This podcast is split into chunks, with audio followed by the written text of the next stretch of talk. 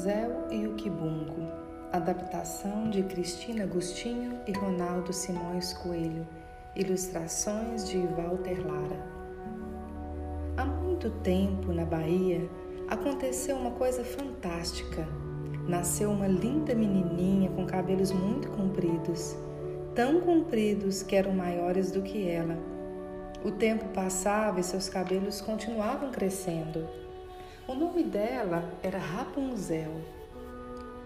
Um dia, logo depois de fazer sete anos, ela foi brincar na beira da lagoa do Abaeté.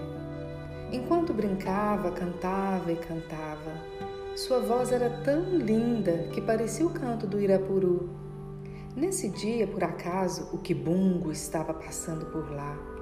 Logo ele, um papão malvado de cabeça muito grande, com um enorme buraco nas costas, onde joga as crianças para comer. Quando ouviu aquele canto, o monstro ficou maravilhado e zás! raptou a menina.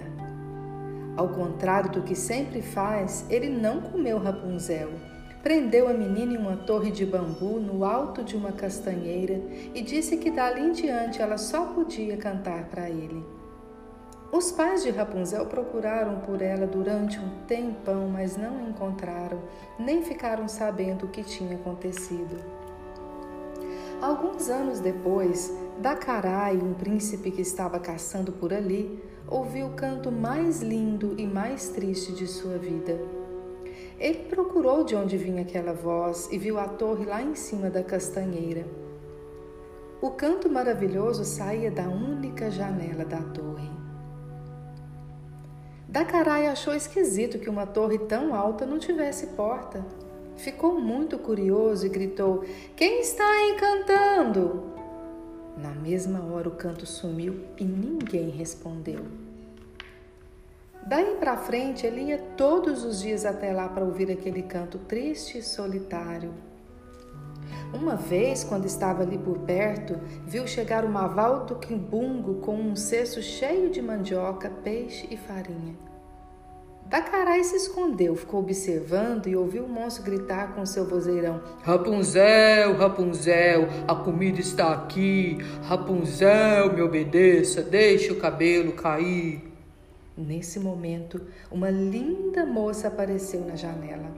Amarrou seus cabelos na ponta de um cipó e as longas tranças deslizaram até o chão.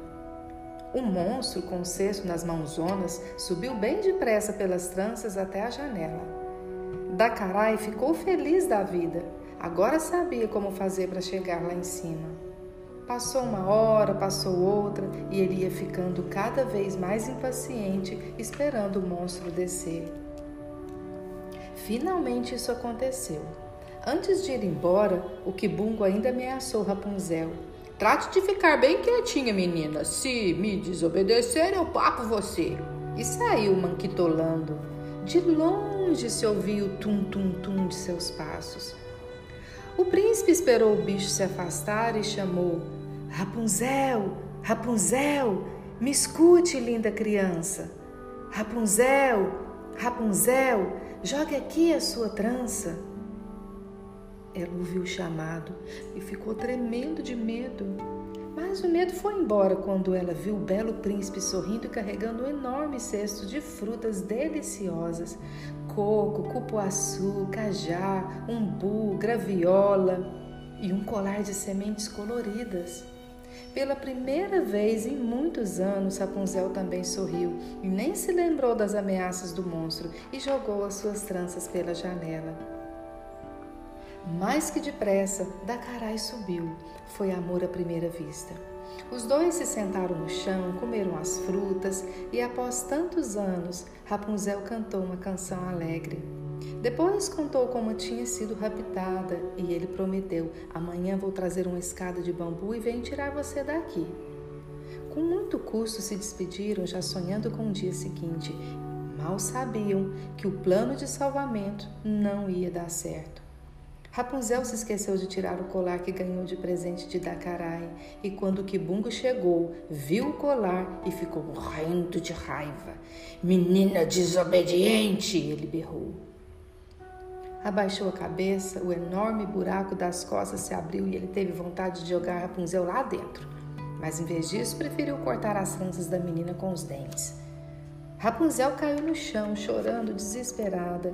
Naquele mesmo dia de tardinha, da carai apareceu e chamou: Rapunzel, Rapunzel, jogue aqui a sua trança. Vamos fugir desse lugar, minha querida criança. Acontece que o monstro tinha amarrado as tranças cortadas de Rapunzel na ponta de um bambu.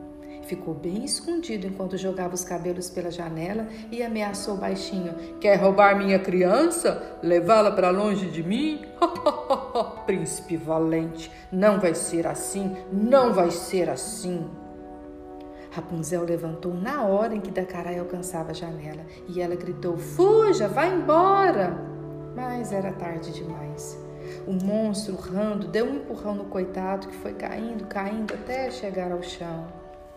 Dacarai caiu bem em cima de uma moita de plantas espinhentas e ficou todo machucado e, pior ainda, cego.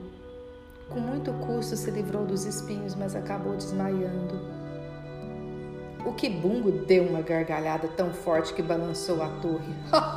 Agora você vai ver, menina má. Eu não avisei? Olha aí, seu amiguinho corajoso. Ele está lá embaixo, cego e sangrando.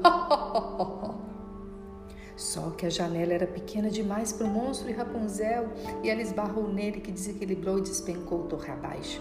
O Kibungo ainda tentou falar palavras mágicas para virar morcego e sair voando, mas se arrebentou no chão, estourou em mil pedaços fedorentos e aí desapareceu para sempre. Rapunzel desceu rapidinho pela escada de bambu e correu para ajudar a Dacarai. As lágrimas dela curaram todas as feridas e quando ele abriu os olhos, estava enxergando outra vez. Os dois, muito felizes, ficaram de mãos dadas, olhando um para o outro e sorrindo. E Dacarai levou Rapunzel para perto de seu povo, onde viveram juntos pelo tempo afora.